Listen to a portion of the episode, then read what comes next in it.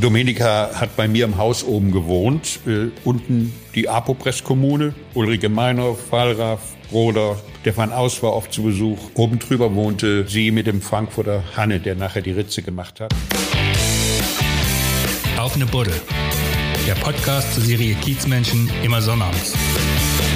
In der dicken Mopo.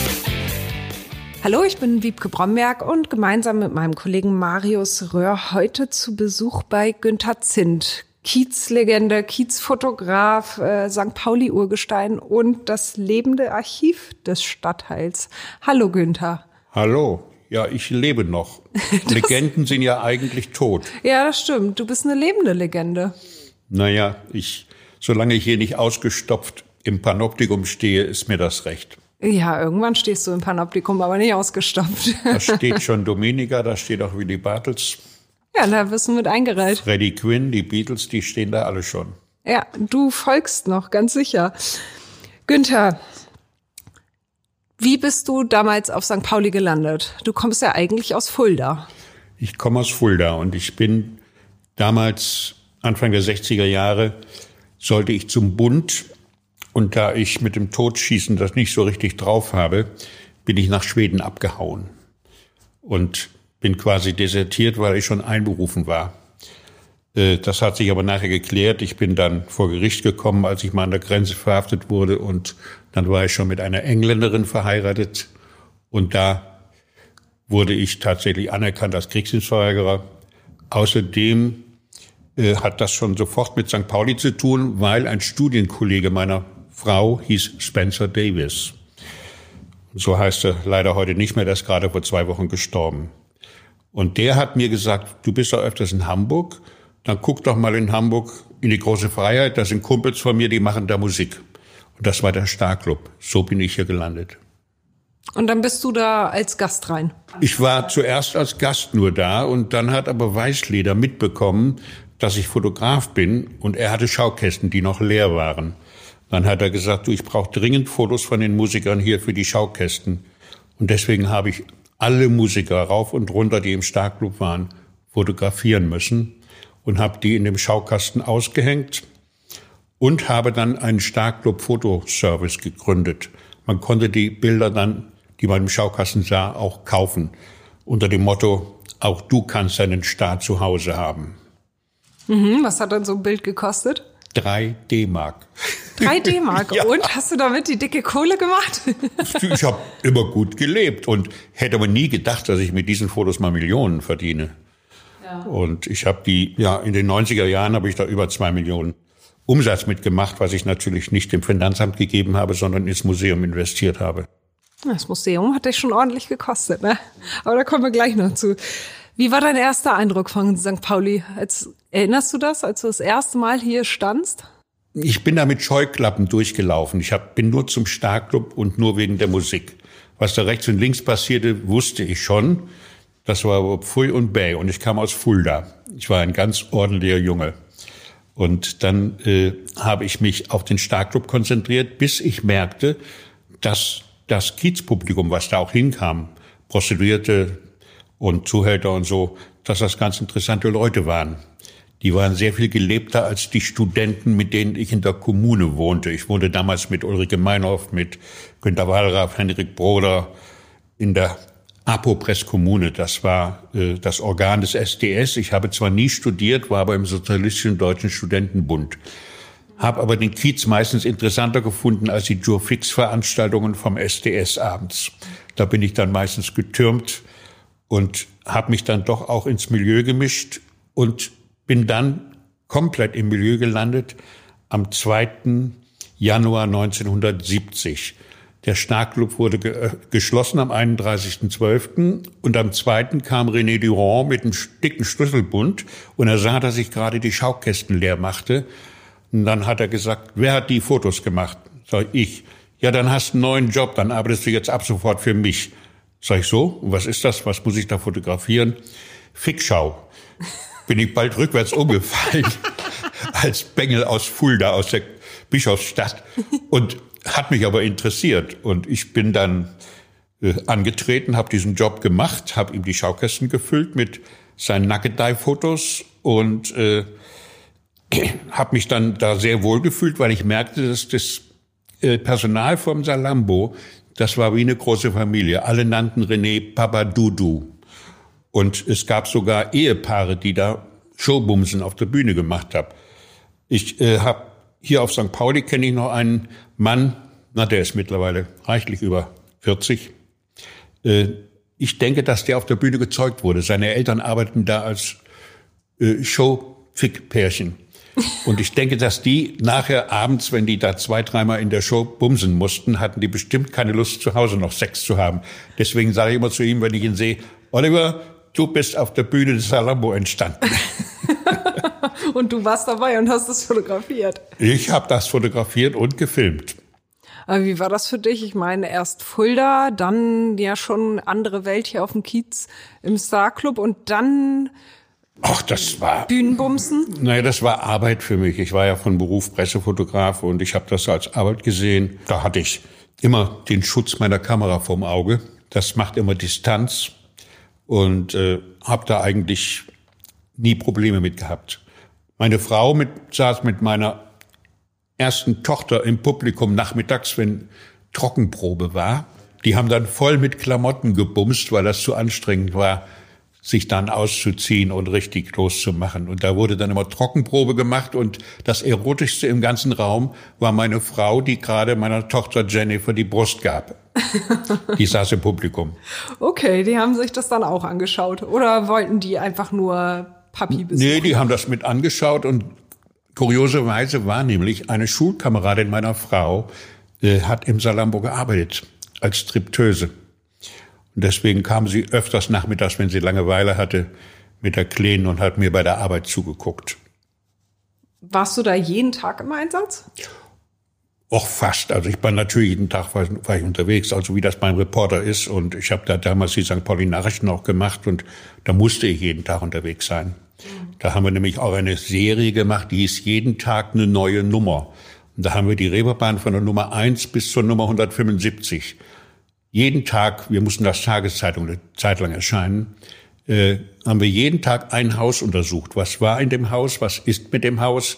Und diese ganze Serie wird gerade digitalisiert. Wir wollen, wollen gerade die gesamten St. Pauli Nachrichten digitalisieren, dass die auch hier im Fundus vorzeigbar sind. Ja, zu den St. Pauli-Nachrichten kommen wir ja nochmal in einer eigenen Podcast-Folge. Mhm. Dafür treffen wir uns nochmal. Also der Star Club hat dicht gemacht. Du bist dann ins Salambo. Und wie lange hast du dann da gearbeitet? Ja, bis zum bitteren Ende. Also das Salambo ist 97 geschlossen worden.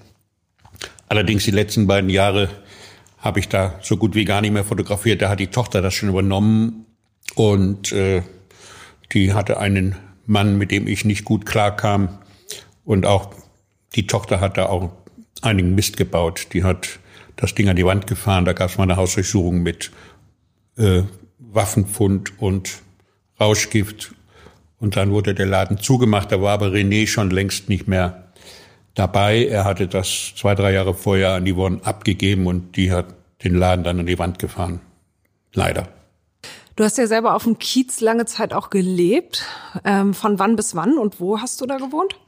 Also ich habe unten am Fischmarkt zuerst gewohnt, an der großen Elbstraße, als ich nach Hamburg kam. Dann am Berliner Tor hatte ich dann ein Fotostudio und ein Labor. Und ich habe damals einen Musikfotoservice gegründet. Und daher der Name Pan, Fotopal Pan ist der Gott der Muße und der Musik. Und Pan heißt außerdem allgegenwärtig und überall muss man ja auch sein als Fotografin. Deswegen, deswegen habe ich das Panfoto genannt und so heißt es auch noch bis heute. Aber direkt auf dem Kiez hast du gar nicht gelebt, oder? Doch, also äh, ich habe in der Wohlers Allee gewohnt und wenn ich durch den Hinterhof rausging, ging ich nach St. Pauli und wenn ich vorne rausging, ging ich nach Altona. Also ich habe immer so an der Kante geschrammt. Allerdings hatte ich dann auch hier äh, bis voriges Jahr eine Wohnung in der äh, Davidstraße über dem Museum, hatte aber dann auch schon seit 97 habe ich draußen einen Bauernhof, wo ich in einer WG lebe mit acht Erwachsenen, vier Kindern, ein paar Pferden, unzähligen Hühnern und einem dummen Hund. Einen dummen Hund. Warum ja, den Hund haben wir aus dem Tierhain und der hat noch nicht kapiert, wer bei uns wohnt. Wenn ich komme, bellt er mich vom Hof. Wenn jemand anderes kommt, begrüßt er ihn schwanzwedelt und freudig, also er lernt es nicht mehr. Den Vielleicht mag er dich nicht. Hm? Vielleicht mag er dich nicht. Nö, ich weiß es nicht. Also wir wollen den nicht in die Schu Hundeschule schicken. Wir lassen ihn, wie er ist. Ich äh, sage immer, der liebe Gott hat einen großen Zoo mit vielen bunten Tierchen. Manche sind dumm, manche sind schlau. Ich kann damit leben, dass der Hund dumm ist.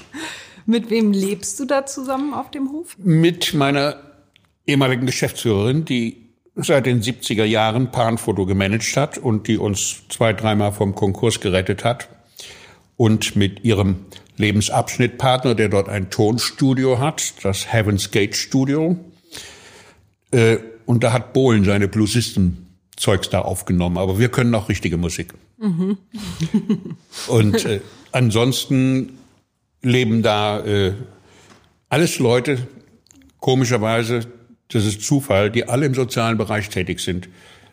Eine Familie hat eine Wohngemeinschaft oder mehrere Wohngemeinschaften für schwer ziehbare Jungs und Mädels.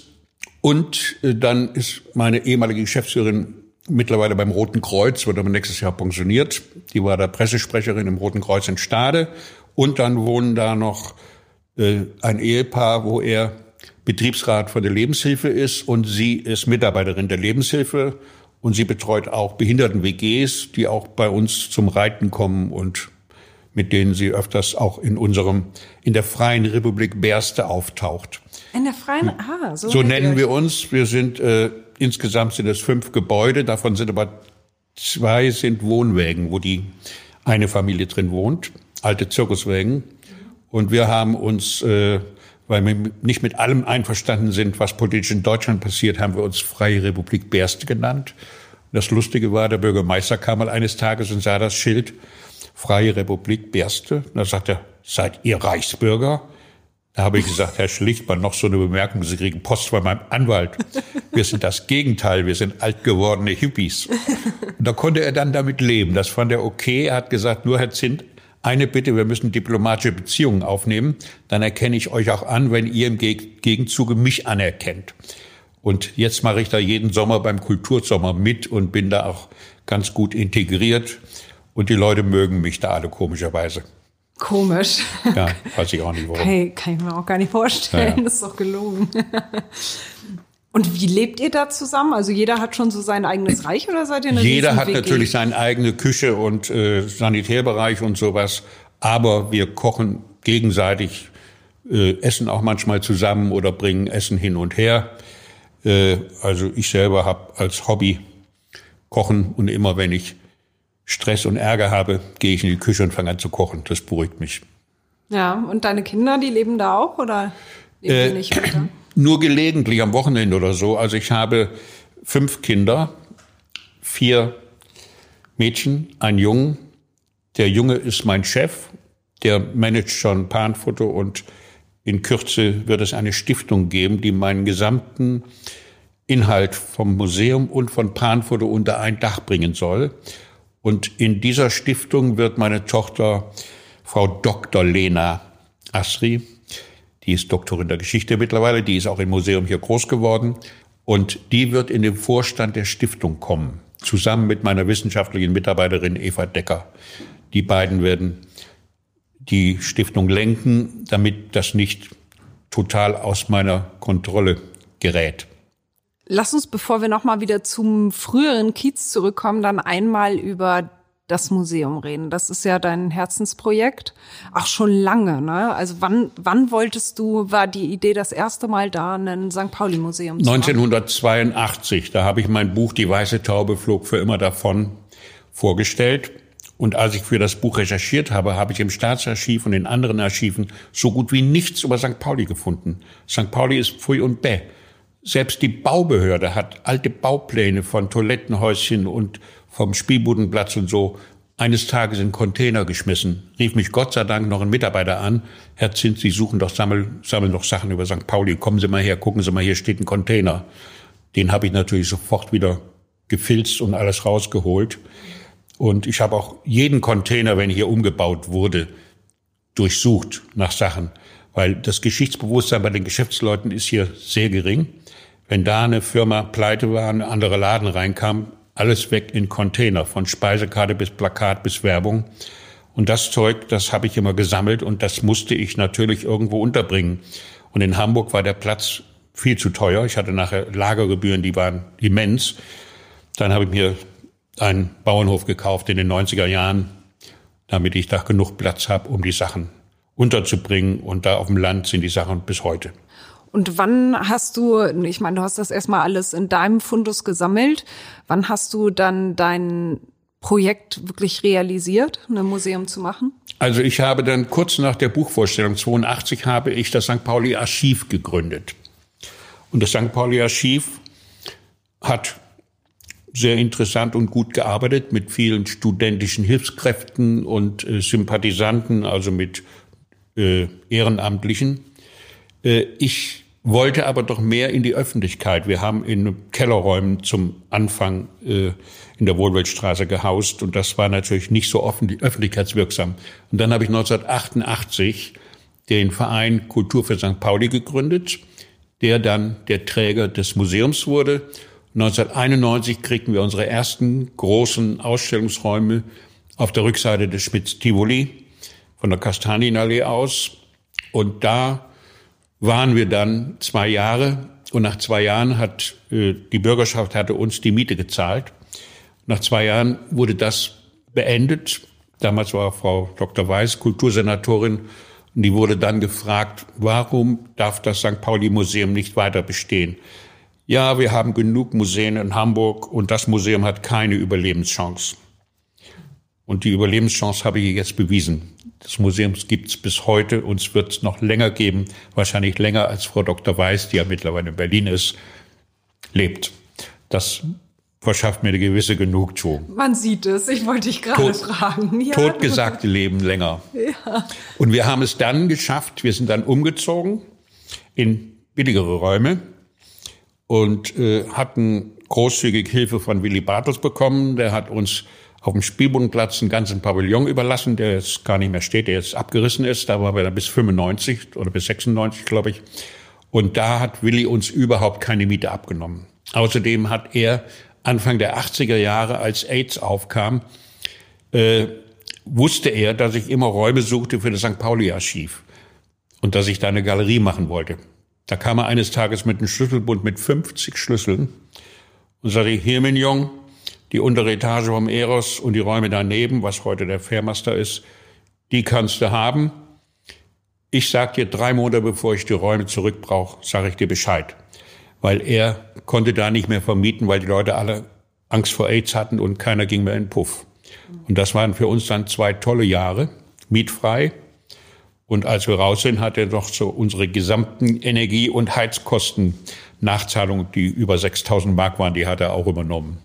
Also Willi war immer der Retter in der Not. Der fehlt uns sehr. Der lebt ja nun leider nicht mehr. Ja. War das auch ein Freund von dir? Wart ihr freundschaftlich verbunden? Äh, ist ganz komisch. Ich sage zu jedem Menschen auf St. Pauli du. Und wenn ich sie nicht mag, dann falle fall ich in sie. Dann wissen die, aha, Distanz. Es gibt so bestimmte Leute aus der Zuhälterszene und so, die ich gar nicht mag. Und die werden von mir gesiezt. Und komischerweise habe ich auch bis zum Lebensende aus großem Respekt Willy Bartels gesiezt. Er hat immer zu mir gesagt, Mignon. Und ich habe immer sie zu ihm gesagt. Ich kam da nicht drüber weg, weil der war viel, viel älter als ich. Der ist ja mit 94 Jahren gestorben, jetzt vor zehn Jahren. Und für mich war das tatsächlich eine Instanz und eine Respektperson. Und der hat, als er hörte, dass ich nach der Galerie ein Museum draus machen wollte, drückte er mir eines Tages einen Scheck mit 100.000 Mark in die Hand, bin ich bald in Ohnmacht gefallen und sagte, hier, mein Jung, mach was draus.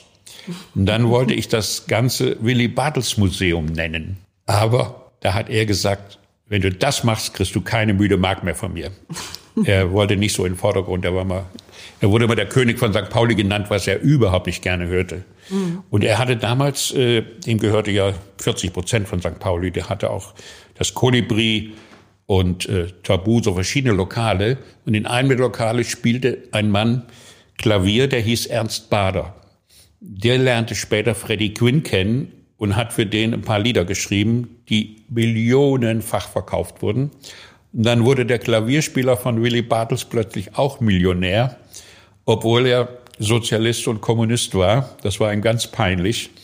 Denn er sagte immer, aus meinem Haus ist niemand ungetröstet rausgegangen. Und wenn's nur Geld war. Und mich hat er auch mit Geld getröstet und das war so eine Art Wettkampf zwischen Willy Bartels und ihm. Er hat nämlich immer gefragt, was hat Willy euch dieses Jahr gegeben? Dann hat Ernst was draufgelegt. Er wollte mehr haben. Und es gab bei der IG St. Pauli einen wunderbaren Running Gag. Jeden ersten Donnerstag im Monat ist bei der IG St. Pauli Treffen von Geschäftsleuten und äh, Mitarbeitern von St. Pauli. Und bei diesen Treffen kam Ernst Bader auch immer hin. Da wohnte er schon im Altenheim in Norderstedt, aber er kam immer wieder her. Und dann sagte er zu Willi, Willi, brauchst du Geld? Willi sagte, klar, Ernst, du weißt doch, ich baue schon wieder ein Hotel. Dann zog Ernst das Portemonnaie und gab ihm einen Hunderter. Und ich stand dann schon immer hinter Willi, das war so ein Running Gag. Und dann langte er den Hunderter nach hinten. Hier, mein Jung, brauchst du dringender. ja, sehr schön. Also du hattest große Unterstützer. Ja, ja, also ohne die, die beiden hätte es das Museum nie gegeben. Also das, das hätte ich nie machen können. Wie soll ich, ich war damals armer freischaffender Fotograf. Ich wollte mal das Haus, wo das St. Pauli-Museum drin war, in der Davidstraße kaufen. Äh, ging ich zur Bank und wollte eine Finanzierung. Da hat der Banker gesagt, also Günther, ich weiß ja, du bist eine gute Adresse für Fotografie, aber für eine Bank ist Foto, ein Fotoarchiv Sondermüll, der im Notfall noch entsorgt werden muss. Und er ja, hat gemeint, ohne Sicherheit kann er mir da keine Finanzierung machen. Du kriegst also erst Geld, wenn du nachweisen kannst, dass du keins brauchst. Und ich habe dann jetzt in den letzten zehn Jahren über die Hälfte dieses Hauses an Miete abgezahlt, was es gekostet hätte. Hätten die mir damals eine Finanzierung gemacht, würde das Haus heute mir gehören. Aber wir mussten, weil wir voriges Jahr waren die ersten zehn Jahre rum, haben die uns eine kräftige Mieterhöhung gemacht.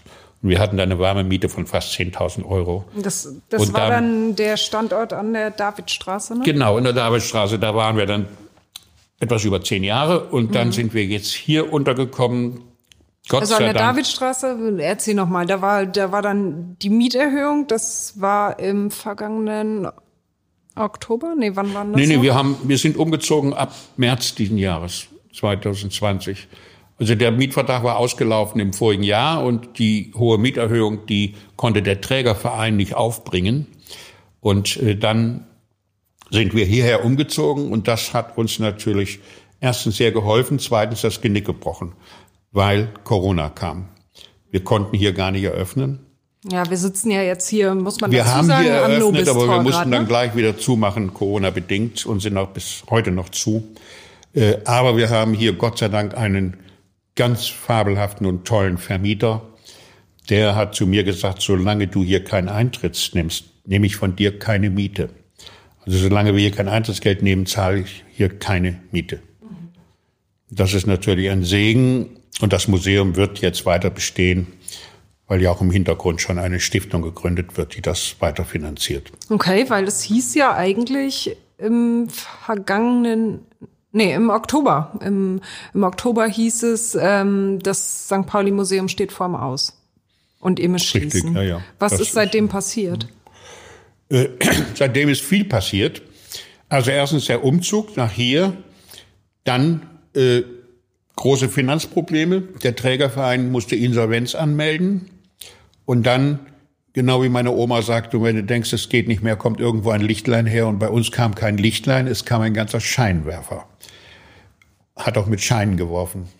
Mhm. Äh, ich kann darüber jetzt momentan noch nicht so viel erzählen, weil wir sind noch in der Gründungsphase. Es wird mit der Hilfe der Remsmar Stiftung und mit Udo Lindenberg wird gerade auch in Absprache mit der Kulturbehörde eine Stiftung Günter Zint Experience gegründet. Und diese Stiftung ist ganz gut ausgestattet mit Geld und die wird das Museum und Panfoto, meine Fotoagentur, unter ein Dach bringen.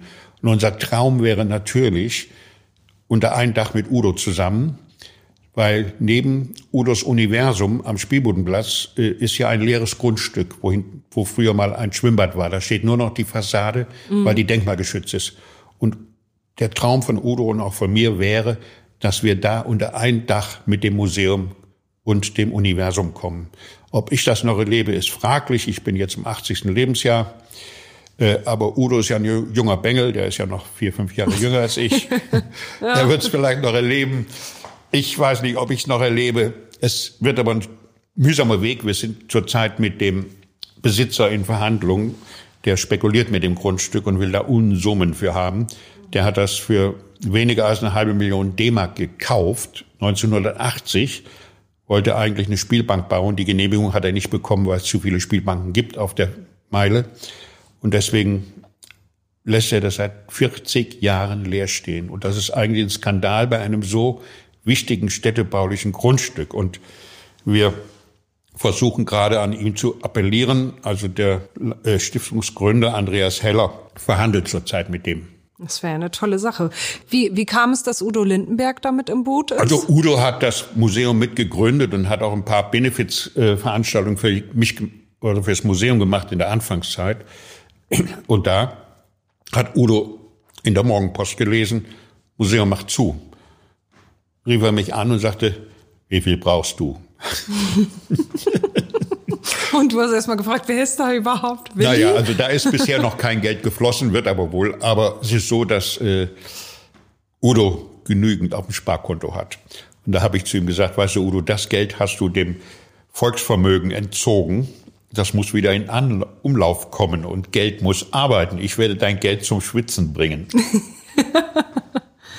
ja, aber das ist doch eine, eine super Ausgangssituation für dich. Ja, das war muss sagen, das war jedes Mal so, wenn ich am Ende war, das war auch mit meiner Fotoagentur, als es uns noch nicht so gut ging in den 60er, 70er Jahren, da standen wir zwei, dreimal davor, es war eine GmbH damals, äh, dass wir Insolvenz hätten anmelden müssen.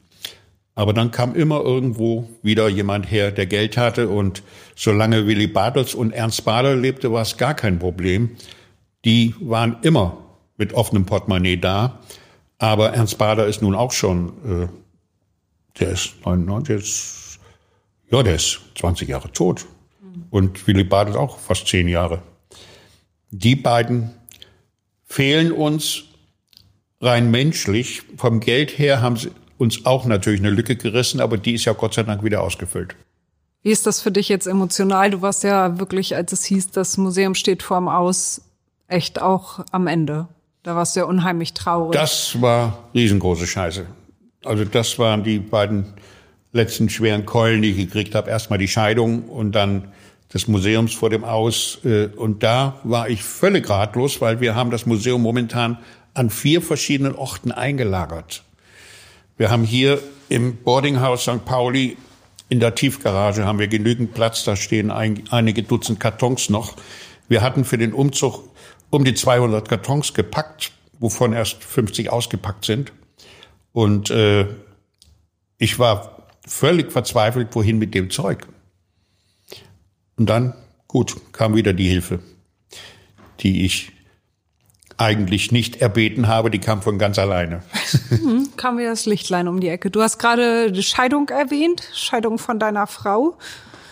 Von meiner dritten Frau, ja. Von deiner dritten Frau. Fünf Kinder mit, mit drei, drei Frauen. Mit der habe ich drei Kinder. Aber die Trennung von deiner Frau, das war ja keine so glückliche Situation. Nee, das ne? war bitter, wo, wo sie Kinder aus dem Haus waren. Ich muss sagen, Gott sei Dank hat sie so lange ausgehalten. Aber sie lebt jetzt mit einer Frau zusammen. Und äh, ich wusste immer, dass sie da zu veranlagt war. Und das hatte ich auch nie ein Problem mit. Aber das Problem kam dann bei der Scheidung. Sie hat erst zu mir gesagt, ich will gar nichts. Ich will nur geschieden werden. Aber nachher gab es doch einen Rosenkrieg. Konnte man ja blöderweise auch in der Morgenpost nachlesen, was mir damals gar nicht so gefallen hat. Gut, ich meine, ich bin mit der Morgenpost ja fast verheiratet gewesen. Ich arbeite ja für die Morgenpost schon seit 50 Jahren. Was die meisten Menschen nicht wissen, der Auerdruck hat damals die Morgenpost und das Hamburger Echo verlegt. Und beim Hamburger Echo habe ich Günter Wallraff fast täglich getroffen, weil der hat dort gearbeitet. Die Karrierebeginn von Wallraff ist quasi auch Mopo. Das mhm. wissen die meisten Leute bei der Mopo gar nicht. Das so, danke. Kann ich euch aber alles mal im Detail erklären. Ja, das erklärst du uns dann. Weil ich arbeite jetzt seit über 50 Jahren mit Wallraff zusammen und habe viel mit ihm gemacht. Ich habe mit bei Springer gearbeitet. Ich habe mit, als er als Türke in Deutschland unterwegs war, habe ich ihn dauernd begleitet und habe das alles fotografiert. Aus diesem Hemd raus, dieses Hemd ist 50 Jahre alt, da unten war die Kamera drin und da war ein Mikrofon drin. Dieses Nike-Hemd, das du trägst? Ja, braucht man heute nicht mehr. Heute haben wir das so Brillen mit. Das ist doch nicht 50 Jahre alt, dieses Hemd. Das ist 50 Jahre alt. Ah. Das hat mir vor 50 Jahren, naja, sagen wir mal 45 Jahren, René Durand geschenkt vom Salambo. Das gibt's doch nicht. Das, und da sieht man von innen noch, zeig noch mal, von innen sieht man jetzt da noch, sieht man dass noch, es da äh, aufgeschnitten wo die war. Ja. Kamera war. Dahinter ja. hatte ich äh, eine kleine Kamera und da hatte ich ein Mikrofon hier das oben. gibt's doch nicht. Und ja, äh, cool. äh, das ist ein Museumsstück. Also alles, was ihr hier seht. Ich habe auch einen Pullover von Ernst Bader. Äh, auf diesem Pullover da ist gibt's eine Autogrammkarte mit diesem Pullover. Den trage ich im Wechsel. Diesen hier trage ich heute, weil er lange Ärmel hat. Und den Polunder von Ernst trage ich sonst bei jedem Interview, weil ich sage immer, ich habe nicht nur ein Museum, ich bin auch ein Museumsstück. Ach, ist das dieser orangefarbene Polunder? Dieser orangefarbene Polunder? Äh, ja, der ja, ist ne? so. Ja, den, ja. ja, den kenne ich. Der ist hier. bekannt, den trage ich an sich immer, weil den kann man auch tragen, wenn es ein bisschen wärmer ist. Nur wenn es jetzt so kalt ist, dann trage ich lieber das Ding, weil das wärmt ganz gut, auch von innen. Lass uns noch mal kurz ähm, zum Museum zurückkommen. Die Sachen, die stammen ja aus deinem Fundus. Was ist das alles? Oh, jetzt stellst du eine Frage. Ja, sag mal so, Das vielleicht so deine, deine fünf größten Schätze. Wir haben ungefähr äh, fünf bis sechs Millionen Exponate in Form von Dokumenten, Plakaten, Speisekarten von Lokalen auf St. Pauli. Oder Stücke, die dir jetzt so in, die du wichtig findest, Och, die dir jetzt so in den Kopf kommen. Also unsere, also ein Prunkstück ist ein fünfeinhalb Meter langes Panorama von aus dem 18. Jahrhundert von der Vorstadt St. Pauli. Das äh, können wir hier gar nicht ausstellen. Das ist fünfeinhalb Meter lang. Dann haben wir hier einen Kopf von der Davidwache, von dem berühmten Schumann-Bau. Das ist die Grundfigur für diese Köpfe, die da an der Davidwache dranhängen. Dann haben wir hier Tür, Türgriff von der Flora. Dann haben wir aus der Flora die gesamten Sachen, die ganzen Programmhefte, Werbung und so. Als dies abgerissen wurde, das hintere Gebäude, habe ich das alles immer, jeden Abend bin ich hin, die Bauarbeiter kriegen von mir immer eine Kiste Bier hingestellt, habe gesagt, alles, was ihr noch findet hier unter den Bühnenbrettern und so weiter, bitte da zusammen hinstellen, ich hole es heute Abend ab. Und dadurch äh, habe ich einen unheimlichen Fundus über die Flora. Du bist ja sowas wie ein Nachlasssammler auch, oder? Du hast ja da irgendwie, du hast ja mehrere Nachlässe bei dir Ich habe zu Hause. 18 Fotografen-Nachlässe allein, aber auch noch andere Nachlässe. Äh, unser Kultursenator Broster hat vor zwei Jahren oder so, als er hier angetreten ist, im Museum der Arbeit einen Vortrag gehalten vor allen Museumsdirektoren Hamburgs. Da saß ich auch im Publikum und dann fing er die Rede an. Museumsleiter sind Messis. Erschrockenes Schrecken im Saal. Der nächste Satz war, die nachher zur Strafe alles digitalisieren müssen. und dann wussten wir, der Mann weiß, wovon er spricht. Ja. Und äh, ich Du bist ein Messi. bin auch bekennender Messi, aber bitte Betonung auf Edelmessi. Also ich sammle nicht mehr alles. Früher habe ich mal den Fehler begangen, dass ich also auch rund um St. Pauli herum gesammelt habe, aber das haben mir dann meine Kinder beigebracht, dass ich mich dann zerfleddere und die haben mir verboten, weitere große Sammlungsstücke anzunehmen. Habe ich zwar trotzdem noch ein paar Mal hinter ihrem Rücken gemacht, die erfahren das jetzt durch diesen Podcast. Ich habe noch ein paar Sachen angenommen, die noch wieder liegen, aber die haben Ärger. zu mir gesagt, bitte Günther, sammel nix mehr. Die haben schon Angst, wenn ich mal sterbe, was die alles aufräumen müssen. Ja, das, das wird eine Katastrophe. Das. Das wird ein hartes Stück Arbeit für die. Von wem hast du denn alles den Nachlass? Von bekannten Naja, natürlich auch von jetzt? bekannten Leuten. Von Ernst Bader habe ich den ganzen Nachlass. Das ist ganz wahnsinnig, was der uns hinterlassen hat. Der hat äh, fast jeden Tag Tagebuch geführt. Seit Kriegszeiten. Dann haben wir das ganze Fotoarchiv von Willy Bartels, das hat er mir geschenkt. Äh, dann habe ich von Freddy Quinn eine ganze Menge Sachen. Was der größte Nachlass ist, das ist der von Dominika. Da hat das Amtsgericht mich als Nachlassverwalter eingesetzt, weil sie keine Verwandten mehr hatte. Und Dominika hat im Keller acht Kisten mit Schriftverkehr gehabt. Was waren denn das für Sachen in diesen acht Kisten? Das war hochinteressant. Das war hauptsächlich interessanter Schriftverkehr. Sie hat sich um, sie war ja zehn Jahre lang Streetworkerin am Hansaplatz und hat sich um Mädchen gekümmert, die mit dem Job, mit der Prostitution nicht klarkamen. Mit denen ist sie zum Arbeitsamt gegangen und ist dann neben dem Sachbearbeiter Schreibtisch stehen geblieben, bis die eine Umschulung bewilligt bekamen. Und da sie bei der Stadt auch angestellt war, konnte da keiner eine Ausflucht nehmen. Sie mussten auf Dominika hören. Und Dominika war da hartnäckig. Sie konnte da richtig, so lieb und so nett sie war, sie konnte auch ganz gut biestig sein. Das habe ich auch manchmal zu spüren bekommen. Ja. Aber Dominika hat bei mir im Haus oben gewohnt, äh, unten die Apopress-Kommune. Ulrike Meinhoff, Wallraff, Broder, Stefan Aus war oft zu Besuch. Und oben drüber wohnte sie mit dem Frankfurter Hanne, der nachher die Ritze gemacht hat. Mhm. Das war, als sie nach Hamburg kam, ihr Zuhälter. Ja.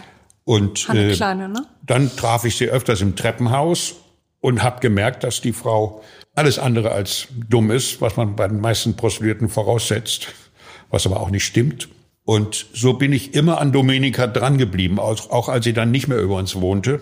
Und als sie dann ein eigenes Haus suchte, ergab sich das zufällig, dass mein Steuerberater eine Frau beraten hat, der ein Haus in der Herbertstraße gehörte. Und die hatte Probleme damit, dass sie an den Frauen Geld verdient. Und dann hat sie gesagt, such mir doch jemand, der das Haus mir abkauft. Und der Steuerberater hat mich gefragt, ob ich jemand weiß, der das kauft. Das war zu einer Zeit, wo gerade auch diese AIDS-Geschichten liefen und es im Business gar nicht so gut lief. Dann habe ich gesagt, ja, wenn sie da nicht am Elend der Frauen verdienen will, dann soll sie doch eine Frau als Mieterin nehmen. Damit sind die Zuhälter ausgeschaltet. Und das hat ihr eingeleuchtet. Und so hat Dominika die Hausnummer 7b in der Herbertstraße hinten im Hof durch meine Vermittlung bekommen. Und da hat sie dann lange Zeit gearbeitet, bis sie aufgehört hat und hat dann das Haus an Ellen übergeben. Und momentan habe ich gesehen, ist das natürlich wie alle Häuser geschlossen. Wart ihr richtig befreundet, du und Dominika?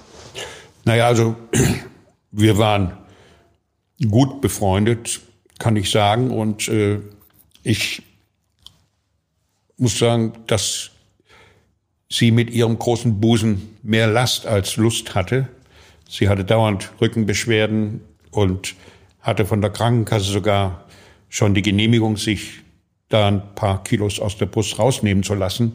Aber die Ärzte wollten sie nicht in Narkose legen, weil sie schwer zuckerkrank war und eine chronische Bronchitis hatte. Und die hatten Angst, sie in der Narkose zu legen, weil da wäre sie wahrscheinlich nicht wieder rausgekommen. Und äh, dann hat sie versucht abzunehmen, was aber einigermaßen hoffnungslos war.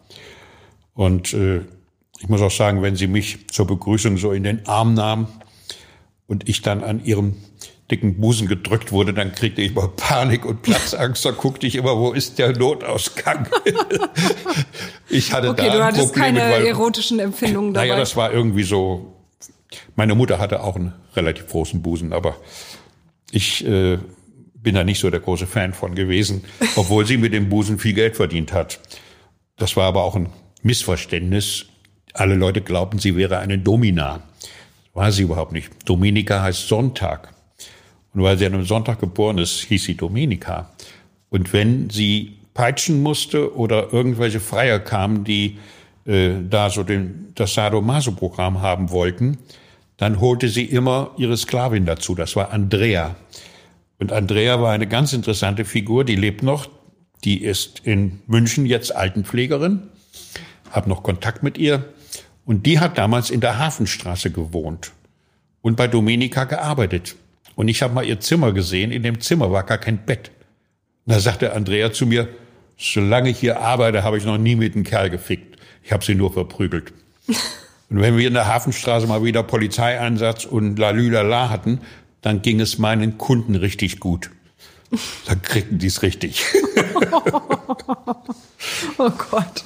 Ja, schön. Also dafür hatte Dominika ihre Leute. Nee, aber Dominika war eine, eine herzensgute und tolle Frau und ich muss sagen, äh, so ein großes Herz, wie sie hatte, das war ja viel, viel größer als ihr Busen. Die hat, einmal hat sie eine Wohnung gehabt in Wandsbek, da hat sie über zehn Mädchen gehabt, die auf Matratzen dort schliefen. Die wollten gar nicht ins Krankenhaus. Die waren krank, teilweise hatten die schon AIDS und die wollten bei Dominika sein. Und dadurch hat sie die Wohnung verloren und später hat sie nochmal die Wohnung verloren, wieder weil sie daraus eine Lazarett gemacht hat. Und äh, ich habe auch immer zu ihr gesagt, Dominika, du hast keine Sozialarbeiterausbildung. Du schmeißt dich so mit Leib und Seele da rein, das frisst dich auf, das wirst du auf Dauer nicht durchstehen. Und genau so war es. Sie war dann plötzlich am Rande ihrer Kräfte. Und dann kam Gott sei Dank der Job von der Stadt als Streetworkerin. Und das hat sie dann doch gerettet und da hat sie sich auch ganz gut erholt wieder. Aber mit der Prostitution hatte sie dann nichts mehr am Hut. Obwohl sie selber sagte, keiner soll mich bedauern oder mitleiden, dass ich armes Mädel in die Prostitution reingestoßen würde. Das stimmt nicht. Ich bin reingegangen, ganz bewusst. Sie war ja mit einem Bordellbesitzer liiert, der sich dann ja tragischerweise vor ihren Augen erschossen hat, nachdem er pleite war mit seinem Bordell. Aber in dem Bordell hat sie nie anschaffen dürfen. Also der Mann hat sie verehrt wie eine Heilige auch. Und sie durfte gar nicht anschaffen gehen. Das hat sie erst dann gemacht, als sich ihr Mann da erschossen hat. Und dann ist sie mit Frankfurter Hanne von Köln übergesiedelt nach Hamburg. Die letzten Monate, ich weiß nicht genau, ob auch Jahre, aber die letzten Monate waren ja eine ganz, ganz harte Zeit für Domenica. Hast du sie da noch besucht häufig? Naja, natürlich, bis zum Schluss. Und ich meine, ich habe sie Kurz vor ihrem Tod habe ich sie noch gefragt, sag mal, Dominika, hast du eigentlich ein Testament gemacht? Sie, bist du verrückt? Du bist viel älter als ich, du bist vor mir dran. Sie hat also nicht geglaubt, dass sie sterben wird. Da hat sie gar nicht dran getaubt. Und sie hat dann Blut gehustet und die nächste Zigarette angezündet. Dann habe ich gesagt, Dominika, was du da machst, ist geplanter Selbstmord. Das ist meine Angelegenheit. Da ließ sie sich gar nicht reinreden. Und als sie dann gestorben ist, bin ich ins Krankenhaus, das war hier im Altona, und habe gesagt, äh, was passiert jetzt mit Dominika? Ja, wir haben schon bei der Behörde Bescheid gesagt, das wird wohl eine Sozialbeerdigung. Habe ich gesagt, das darf doch wohl nicht wahr sein. Und dann habe ich gefragt, ob ich sie nochmal sehen darf. Und dann haben die mich da in dieses Nebengebäude, wo die Leichen aufgebahrt sind, geschickt. Und ich weiß noch wie heute, ich klingel da, macht mir ein Mann auf.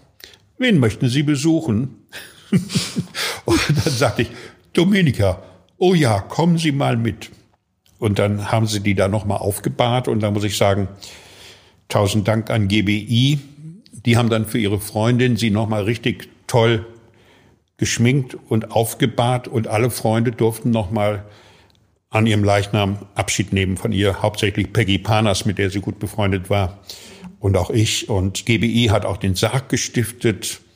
Und ich habe dann in der Morgenpost einen Aufruf gemacht, Dominika soll eine Sozialbeerdigung bekommen. Das steht ihr nicht zu. Und da haben wir innerhalb von einer Woche ungefähr 5000, war doch glaube ich noch Marktzeit, gell? Ja. Nee, nee, war nee, Euro. War Euro. Nee, nee, 5000 Euro. Euro haben wir dann gesammelt. Ja, ja. Mhm. Das war 2009. Natürlich war mhm. das schon Euro. Und dann äh, hat sogar die Christa Sager von den Grünen und so, die haben, allerhand Leute haben da recht gute Beträge gespendet. Und dann konnten wir noch eine große Abschiedsfeier machen in der St. Pauli-Kirche. Und wir haben noch einen Rundgang gemacht durch die Herbertstraße mit einer Schweigeminute für sie. Und die St. Pauli-Kirche war rammelvoll. Und es stand eine Riesenschlange Menschen noch vor der Kirche, die nicht reinkamen.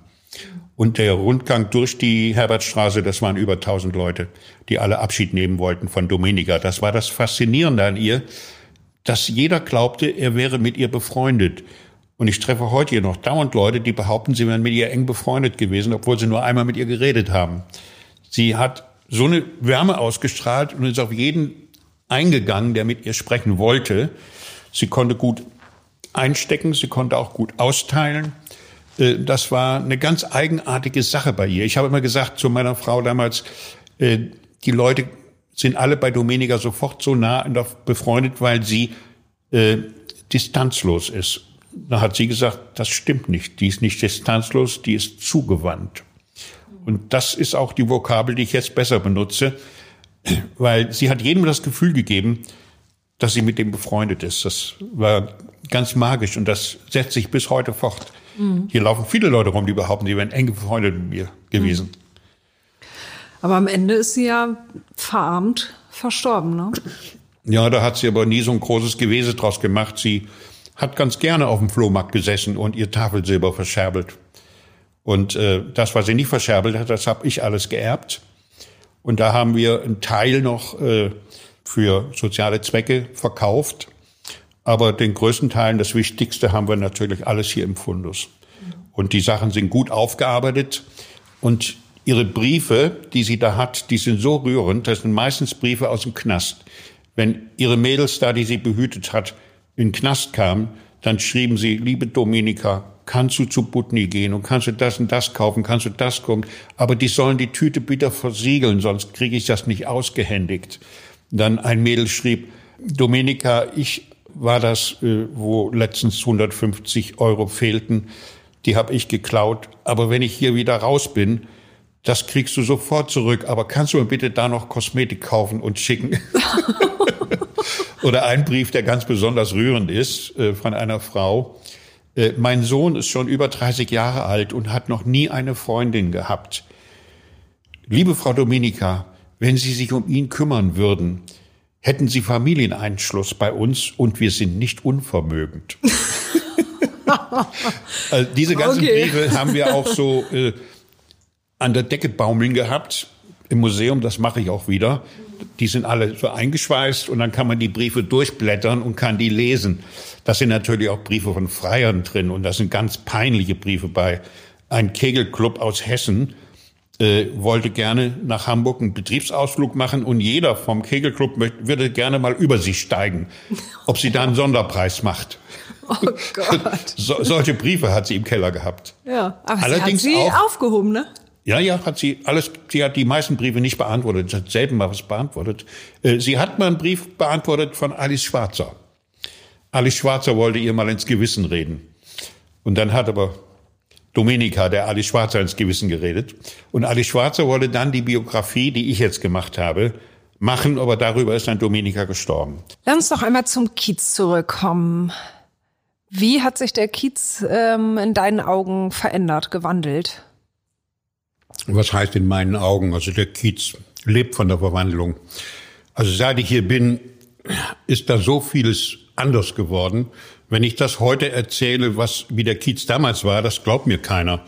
Dass ich hier abends äh, mit den Beatles oder mit Jimi Hendrix Bier getrunken habe und denen Fotos geschenkt habe und die haben sich dafür tausendmal bedankt und mein, meine Rechnung bezahlt. Äh, das war damals, da waren die alle noch nicht berühmt da waren das Kumpels. Und ich bin immer so auf Augenhöhe mit denen verkehrt. Ich bin also nie vor irgendeinem Star, die damals ja auch noch gar keine waren, auf die Füße gefallen. Äh, aber St. Pauli insgesamt hat sich für meine Begriffe sehr zum Guten äh, gewandelt. Wir haben jetzt hier vier oder fünf Theater. Wir haben das Schmidtchen, das Schmidt-Theater, das Schmidt-Tivoli, das Imperialtheater. Wir haben dieses Musical-Theater. Also St. Pauli äh, hat noch nie so viele Live-Musikläden und Kultureinrichtungen gehabt wie heute. Da kann man, konnte man in den 60er Jahren höchstens von träumen. Aber äh, St. Pauli erfindet sich dauernd wieder neu. Wir haben jetzt, äh, was ich nie geglaubt habe, dass das so eine Erfolgsgeschichte wird, das Reeperbahn-Festival. Die Veränderung bemerke ich natürlich nicht so, weil ich jeden Tag reingucke und wenn ich jetzt mal drei, vier Jahre nicht hier wäre und wiederkommen würde, das höre ich immer von anderen Leuten, die hier zehn Jahre nicht mehr waren, die staunen, was ist denn das, was ist denn da gebaut, was ist da noch? Hier wird gerade nebenan, wo Kaffee Möller wird, wird ein großes Hotel gebaut. Jetzt wird die heiße Ecke endlich auch bebaut. Wir haben ja mittlerweile witzigerweise der Pennymarkt, den ich eigentlich hasse, und das ist an sich eine Kulturschande, dass da ein Pennymarkt rein ist. Aber die wollen das jetzt gerade ein bisschen wettmachen, indem sie den ganz kiezmäßig aufgemöbelt haben. Ja, die haben den ja gepimpt, den Markt, ne? Die haben da richtig die Kunst ah. austoben lassen. Ja. Aber Thema Gentrifizierung ist für dich nicht so, dass du das als etwas Negatives siehst. Kann das Wort nicht aussprechen. Ich auch nicht. Hast ja gesehen, ich kann das Wort auch nicht aussprechen. Gentrifizierung. Nein, aber, äh, natürlich, das ist eine böse Entwicklung von den Mietpreisen her. Das finde ich ganz schlimm. Also ich hatte hier eine Wohnung in der Heinheuerstraße, auch eine Zeit lang für meinen Sohn. Als ich dann aufs Land gezogen bin, ist mein Sohn teilweise noch hier geblieben, weil er hier die Schule fertig machen wollte und meine Tochter auch. Äh, und da hatte ich eine Wohnung gemietet mit 450 D-Mark. Die kostet jetzt, da wohnt jetzt ein Koch hier vom Freudenhaus drin, kostet 1200 Euro. Also mein Sohn hat da drin gewohnt, da waren es schon auch äh, an die 700 Mark. Und als dann in Euro überging, waren es gleich 750 Euro und jetzt über 1000. Also das ist eine böse Entwicklung und da kann man wenig gegensteuern. Wir leben im real existierenden Kapitalismus, hauen und stechen und die meisten Wohnungen auf St. Pauli werden mittlerweile mit, mit Gewerbeverträgen vermietet, weil sonst äh, der Mietpreisspiegel greifen würde. Und bei Gewerbe nicht. Und das war ja Becker, der hier ganz viele Immobilien aufgekauft hat, der hat da für gesorgt, dass die Mieten explodierten. Und deswegen, sein Sohn macht das wieder mittlerweile gut, indem er mir keine Miete abnimmt. Tja, haben sie dazu gelernt. Günther ja, gut, da, der Sohn ist aus ganz anderem Holz geschnitzt. Also der, hm, ich glaube, wir haben beide die gleiche Meinung über seinen Vater. Na, das verbindet.